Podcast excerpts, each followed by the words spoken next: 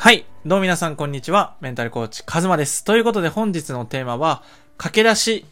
を使っている時点で、あなたはプロになれないという話をしたいと思います。で、最近ね、ありがたいことに、こう、コーチングで独立したいですとか、こう、メンタルコーチになりたいですみたいな、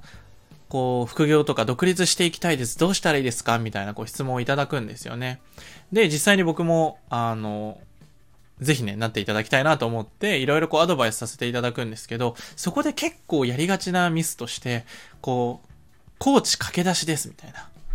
なんか、そういう言葉を使っちゃう人は、なんかもったいないというか、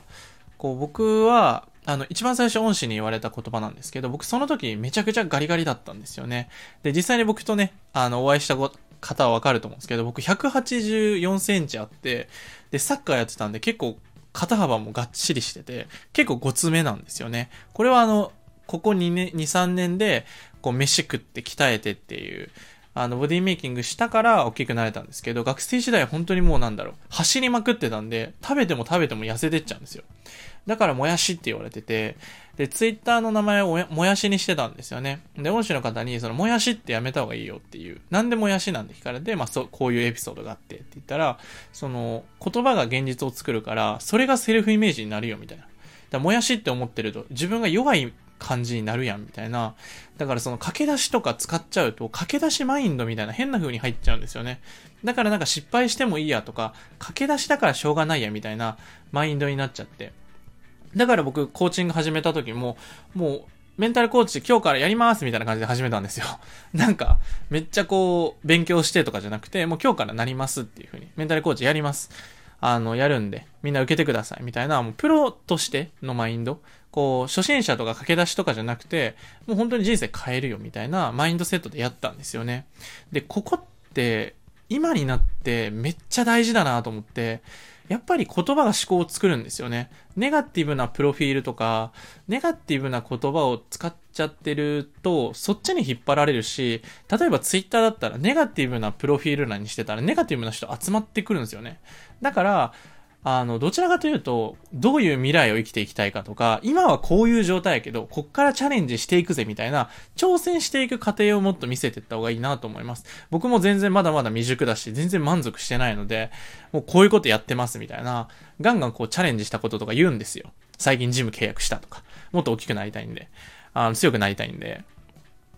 で、そういうのだったり、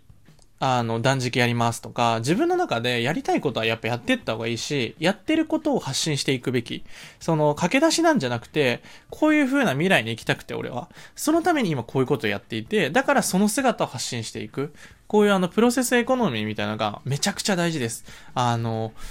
うん、挫折率がやっぱり高いので、副業とか、何か職としてやっていくと、結局なんか差別化とかいろいろ考えちゃってやめちゃう方すごい多いので、それもったいないなと思って。続けてれば絶対成果出るんで、だから僕は、そのビジョンだったりとか、目標設定とか、あと特にこう感情と向き合うっていう部分。こう、現代って本当にね、感情を出さない人が有能みたいな風に言われてるんですけど、あれって結局合う合わないからなんですよね。僕 HSP だったり繊細みたいな部分持ってるので、感情が他の人よりもやっぱり豊かだなっていうのは感じて、結構こう、ちょっとの表情で、なんか、か察しちゃうみたいな。で、それが合ってるかどうかはわからないんですけど、こうなんじゃないかなって思いながら生きてるので、で、それが悪い方にこう、ネガティブな方に走ってっちゃったりもしてたんですよね、今まで。その使い方が難しくて。だけど、そういうふうにこう感情を出していくことだったり、自分のパターン、自分でこういう思考パターンしちゃうなとか、自分こういう時しんどくなるなっていうのを、あの、コーチングの中でやっていくんですよ。6ヶ月とか9ヶ月とか、すごい長い期間で関わっていくので。なんで、あの、もう、自分がなりたいとか生きたい方向性を決めたら、それを、あの、前に打ち出していっちゃった方がいいです。うん。自分はこういう風になりたいっていう風に、あの、絶対書いた方がいいです。僕も、あの、僕は最終的に、やっぱりこう、多くの人が自分の力で自分の人生歩んでいってほしい。こう、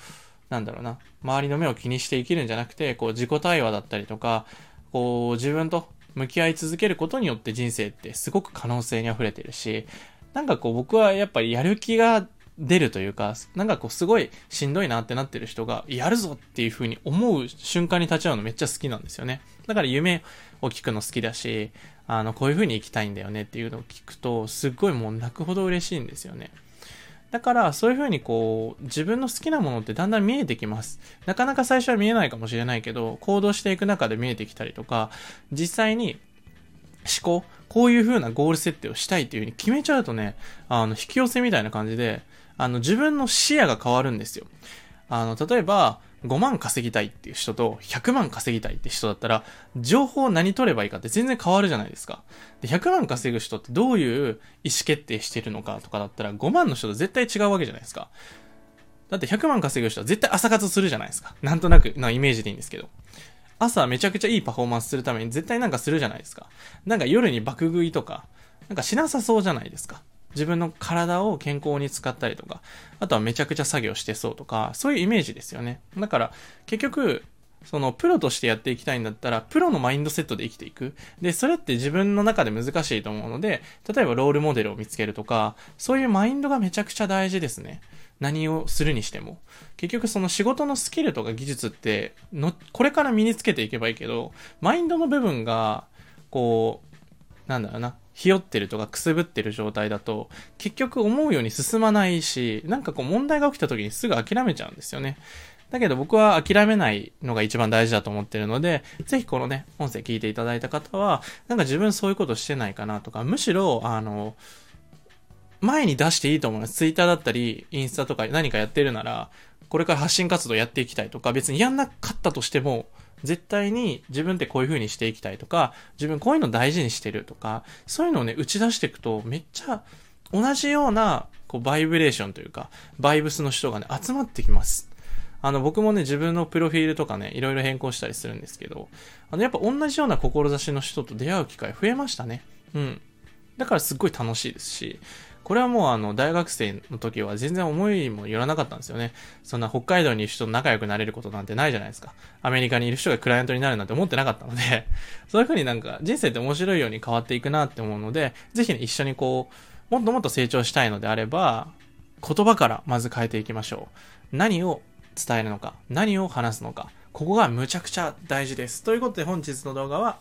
本日のラジオはこれで以上になります。いかがだったでしょうか下の概要欄にね、あの、僕がね、メンタルの深い話をしているとか、あの、自分と向き合うっていうところを深く話している公式 LINE があるので、で、週3回ぐらいを目安に配信しているので、ぜひ自分と向き合いたい方はぜひそちらをチェックしてみてください。ということで、本日はこれで以上になります。またね。